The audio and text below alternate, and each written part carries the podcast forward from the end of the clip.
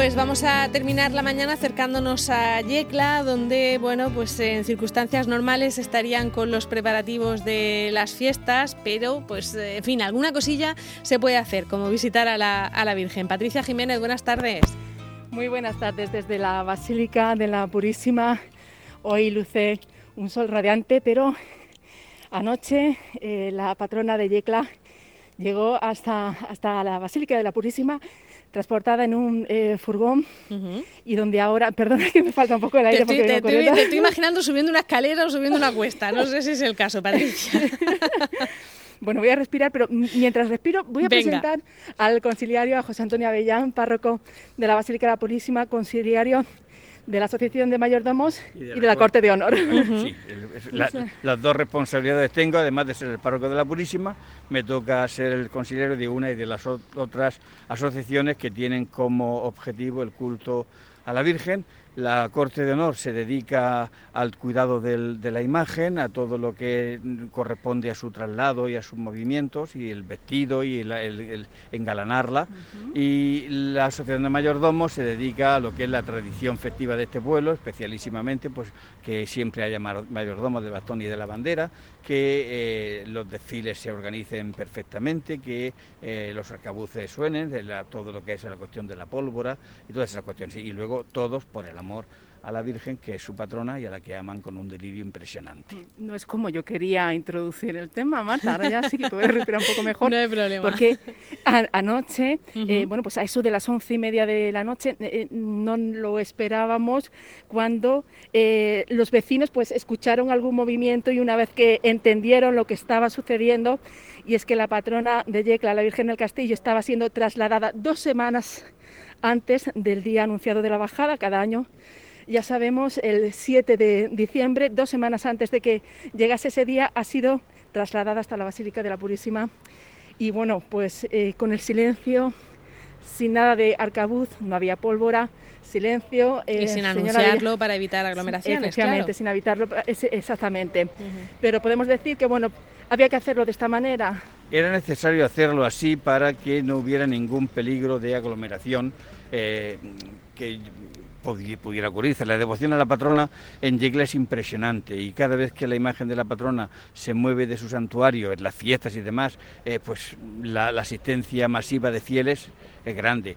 Pero claro, eso, la situación que estamos viviendo era un riesgo muy, muy grave que no podíamos ni nos lo hubieran consentido, ¿no?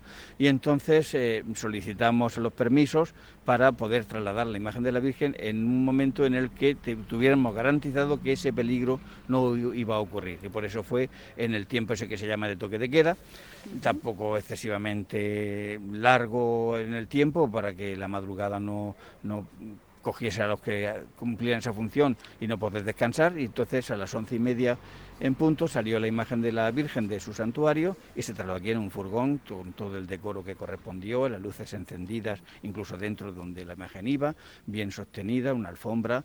Eh, la camarera cuando recibió la imagen aquí en la basílica para ya revestirla de nuevo, dijo, es que no se le ha movido ni un, ni un alfiler, estaba muy bien cuidada.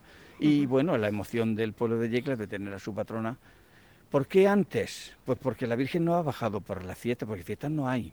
La Virgen ha pasado con motivo de la pandemia, para estar cerca de su pueblo en esta situación de agobio, de sufrimiento que se está viviendo, y todo en el corazón de su alma estaban deseando ver a la Virgen. Muchísimas personas no pueden subir al santuario. El santuario tiene un aforo de 20 personas nada más. Eh, durante el tiempo que ha sido propicio y, de bienestar, pues se podía esperar en la calle. Ahora, conforme se va acercando la fiesta de la Virgen, era bastante más difícil porque eh, ya no hace tan buen tiempo, aunque hoy lo haga, pero las tardes ya no lo hacen. Los domingos había que esperar en la puerta todo el mundo y entonces eh, la iglesia ofrece un aforo muchísimo mayor para que todo el mundo que desea entrar no tenga que estar esperando tantas colas, sino que pueda fácilmente honrar a su patrona. Eh, Además, Marta, debemos de Sí. decir que no para de entrar y salir gente en estos momentos. Eh, Así ha sido toda la mañana, imaginamos. Así ha sido toda la mañana y así serán todas las mañanas. ¿eh?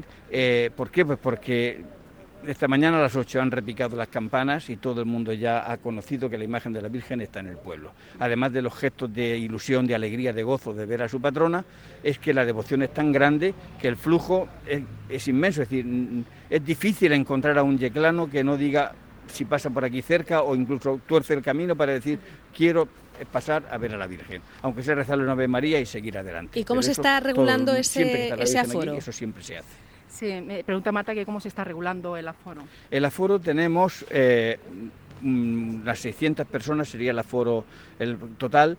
Eh, la autorización legal es que sea la mitad del aforo y nosotros lo hemos reducido todavía más. Hemos puesto que sean unas 200 personas las que puedan entrar.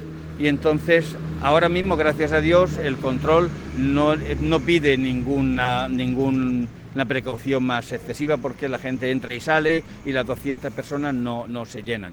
Eh, ya estamos estudiando para colocar eh, unas vallas aquí en el atrio de la, de la basílica para los accesos y controlar por un lado el acceso de entrada, por otro lado el acceso de, salida, de tal modo que no haya mezcla de, interferencia entre unos y otros que entran y salen y se controle precisamente que no entra más gente a la basílica de aquellas que están permitidas. Que es justo lo que estaba haciendo en estos momentos. Exactamente, estamos estudiando aquí en la puerta del cancel de la iglesia cómo poner las vallas, cómo poner todo para que las fieles entren por una puerta, salgan por otra y, en fin, todo ese mare magnum de jaleos que hay que hacer ahora necesariamente.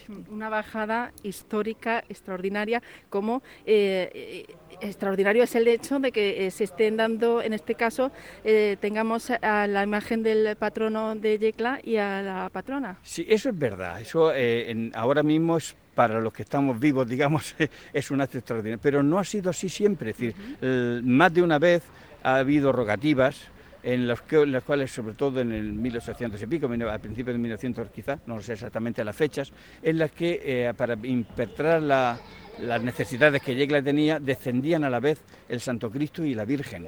Y lógicamente descendía para una rogativa, es decir, para hacerle un novenario. Duraba solamente el tiempo del novenario, los nueve días, y luego las dos imágenes volvían de nuevo al santuario del castillo. Ahora el Santo Cristo ha bajado, digamos, por su cuenta y se le ha hecho su novenario y una vez terminado el novenario del Santo Cristo y entronizado en la capilla de la comunión, es cuando se ha podido bajar la imagen de la Virgen para que ocupe el lugar de la capilla mayor, que es el que le corresponde. Que justo terminó ayer, Marta, no sé si habéis escuchado los sonidos de los niños diciendo, mamá, por ahí, porque quieren entrar a ver a la patrona. Nos queda poquito tiempo, no sé si deberíamos quizá destacar el horario que va a haber el fin de semana, que imagino que será cuando más gente se acerque, ¿no, Patricia? El horario del fin de semana es ahora mismo como todos los domingos, es decir, hay misas a las 10, a las 11, a las 12 y por la tarde a las 7.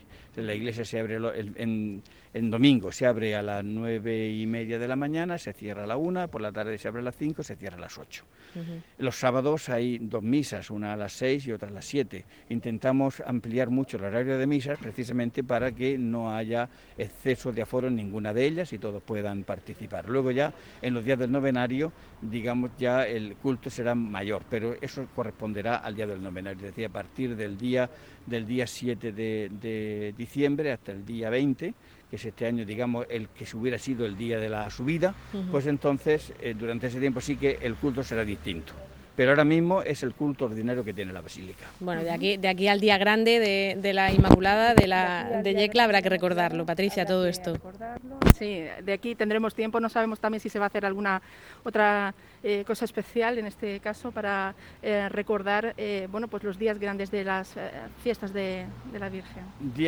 ¿Aviso, me, quieres decir, para avisarle a la No, sí, que nosotros iremos avisando, ha dicho. Ah, sí. Hombre, yo lo, haga, lo agradezco que tengáis esa, esa generosidad de por los medios de comunicación hacer esta divulgación, porque es muy importante, es decir, las personas escuchan la radio y, ponen atención a lo que se habla y cuando se habla de estas cuestiones de la patrona, pues cualquier medio por el que pueda divulgarse y ayudarnos entre todos a hacerlo todo bien, que no haya ningún riesgo, pues yo lo agradezco de corazón. Muy bien, pues ahí, ahí estaremos. Patricia, muchísimas gracias y también al, párroco, a José Antonio Avellán, por contarnos todo esto y nos alegramos de que en Yecla tengáis esa, esa alegría de tener a la Virgen ya allí con vosotros. Gracias, Patricia.